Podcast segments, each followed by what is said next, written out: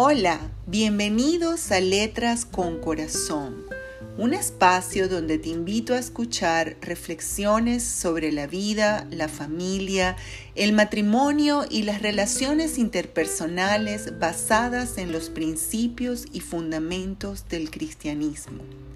Soy Rosalía Moros de Borregales y les saludo cariñosamente desde la ciudad de Caracas, Venezuela. Hoy les invito a escuchar el séptimo episodio de nuestra tercera serie titulada El Consuelo. El episodio de hoy, La actitud de la paz.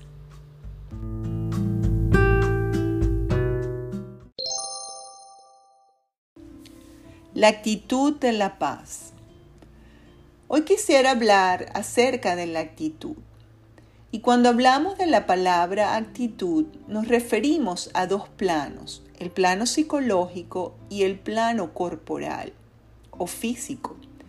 Pues la actitud en una persona se conoce como la disposición a comportarse de cierta manera, así como la postura que el cuerpo asume ante un estado de ánimo. Por una parte, la actitud revela la voluntad del individuo con respecto a su postura o comportamiento con respecto a algo o a alguien. Las actitudes asumidas por una persona revelan su sistema de valores, así como sus creencias. Tanto la actitud psicológica como la física tienen origen en el ser interior, ya que son la manifestación de un proceso psicológico ocurrido en el individuo, el cual le provee la capacidad de manifestar en su cuerpo y en su proceder la manera como se relaciona con respecto a un concepto, a una situación o a una persona. La actitud no es algo que se pueda esconder, siempre de una u otra forma se revela porque nuestro cuerpo es la casa donde habita nuestra alma. Y así como en un espejo podemos ver reflejada la imagen de nuestro cuerpo, de la misma manera, nuestro cuerpo es el espejo donde se refleja nuestra alma. Por ejemplo, se denomina actitud de bailarina o de ballet aquella que se describe como una posición clásica en la cual el cuerpo se levanta sobre una pierna, mientras que la otra se encuentra doblada por la rodilla en un ángulo de 90 grados. Un brazo se halla elevado por encima de la cabeza formando una cúpula. Cuando vemos a alguien en esta posición, decimos que tiene la actitud de una bailarina o la actitud del ballet. Así, depende de cómo una persona se pare, hable, se siente, podemos decir que tiene una actitud de frustrado, una actitud de guerrero, una actitud elegante, una actitud amable o una actitud grosera. Aunque la actitud es vista como el resultado final de un proceso, entendemos que este proceso va más allá de ser un proceso meramente psicológico, sociológico o filosófico. La actitud es el resultado de un complejo proceso del alma que le da forma o expresión a nuestra relación con el mundo. Las virtudes y los errores humanos son conceptos abstractos pero perfectamente reconocibles en las actitudes. Aunque no tienen una forma per se, se revelan en la postura del cuerpo, en el tono de la voz, en la intensidad de la mirada, en el movimiento de las manos y mucho más.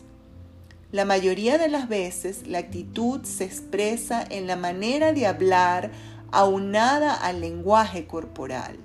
Por lo tanto, podemos decir que la alegría tiene forma de sonrisa, que la rabia tiene forma de entrecejo fruncido y que la paz tiene forma de mirada serena, por ejemplo.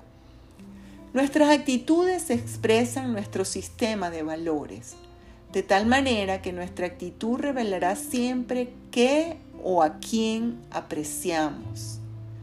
Aquello que valoramos se expresará siempre en nuestro proceder. Las máscaras solo pueden ocultar los deseos del corazón por un poco de tiempo. Más temprano que tarde, la verdad surge a la luz, así como un cuerpo hundido que termina flotando en la superficie. Y la actitud ante la vida es un termómetro de la temperatura del egoísmo que yace en el corazón.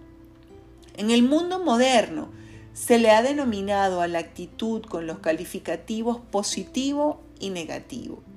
Así, la actitud positiva se conoce como la voluntad del individuo que se expresa tomando una posición de coraje ante los desafíos, esfuerzo ante los obstáculos, autocontrol ante las situaciones desesperantes, paciencia ante la resolución de las situaciones fuera de la premura de nuestro tiempo interno.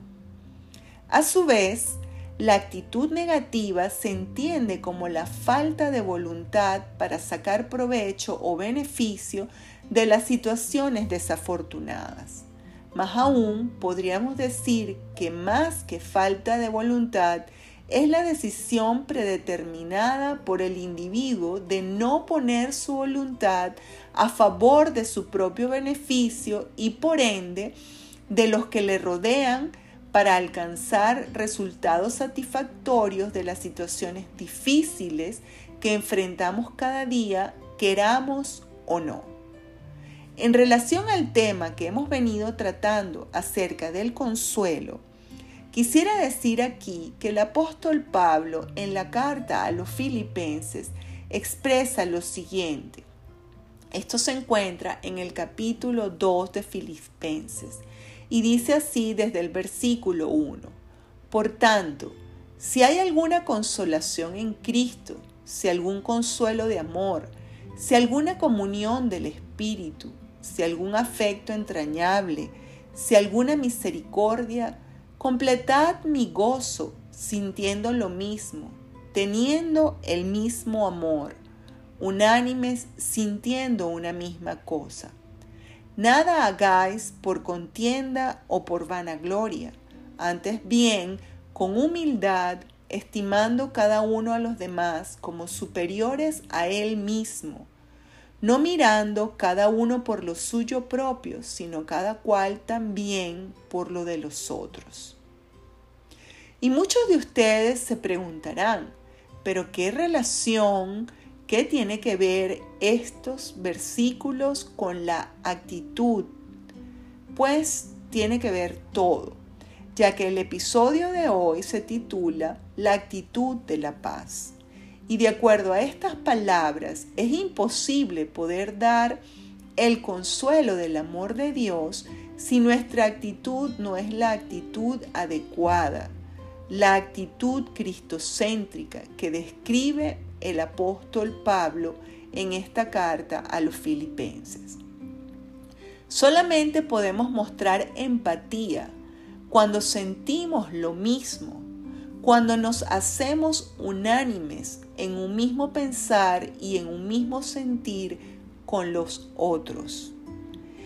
Y estamos relacionando ahora el consuelo, la consolación, con la actitud de la paz. No podemos consolar a nadie, no podemos traer consuelo al mundo y en primer lugar a nuestro hogar, a los más cercanos, a los más amados de nuestro corazón y luego a la comunidad a la que pertenecemos, ya sea nuestra comunidad donde vivimos, nuestro colegio, nuestra universidad, nuestra iglesia, nuestro club. No podemos expresar consuelo si no tenemos la actitud de la paz. Si nuestras motivaciones son equivocadas, nuestra actitud revelará nuestro error y será imposible expresar el afecto entrañable y la comunión con el otro. Será imposible identificarnos en el dolor, en la angustia, en la desesperanza del otro. Si nuestra motivación, por el contrario, es la motivación correcta, la motivación cristocéntrica, nosotros nos haremos uno con el otro, nos identificaremos en su dolor, en su angustia. Si nuestra motivación es la vanagloria, no habrá ninguna consolación para los otros, ni mucho menos para nosotros. Cuando hemos experimentado el amor de Dios en comunión con Él, cuando hemos estado buscando a Dios a través de su palabra, a través de la oración, llegamos a comprender que nuestra valía, nuestro valor como seres humanos, no está fundamentado meramente en quienes somos, sino está fundamentado en quienes somos en Cristo en lo que valemos ante sus ojos, de tal manera que podemos asumir la actitud del apóstol Pablo cuando dice que actuemos con humildad, estimando a los otros como superiores a nosotros mismos. Cuando nuestra valía no depende solo de nosotros, de nuestra humanidad, sino está fundamentada en Dios entonces nosotros no sentimos ningún problema al estimar a otros como superiores a nosotros.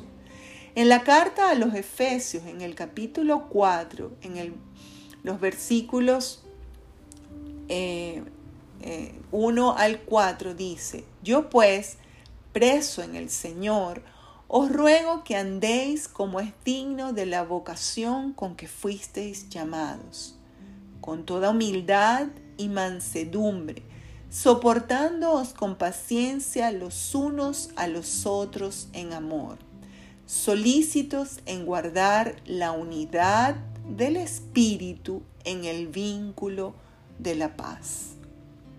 Al hablar de la actitud de la paz, nos referimos a este llamado del apóstol a asumir la actitud cristocéntrica de la humildad de la mansedumbre, del amor, de la empatía, la cual es la manera de establecer el vínculo de la paz. En la actitud de la soberbia, de la altivez, del orgullo, del egoísmo y de la injusticia, no puede establecerse el vínculo de la paz. No puede haber consuelo ni solidaridad. No nos engañemos entonces, examinemos nuestros corazones y vengamos delante de Dios como un libro abierto. Tratemos de cultivar en nuestro espíritu las virtudes de Cristo. Solo de esa manera nuestra actitud en general y cada actitud individualmente que asumamos frente a los retos y situaciones de la vida podrá ser la actitud de la paz. La actitud que genera paz, la actitud que trae el fruto del consuelo a nuestras vidas.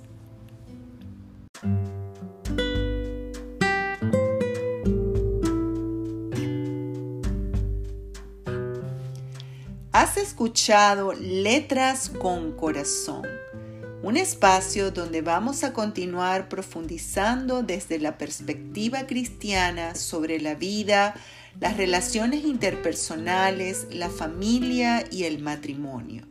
Te invito a sintonizar Letras con Corazón cada martes y cada viernes para un nuevo episodio. Les saluda cariñosamente desde la ciudad de Caracas, Venezuela, Rosalía Moros de Borregales.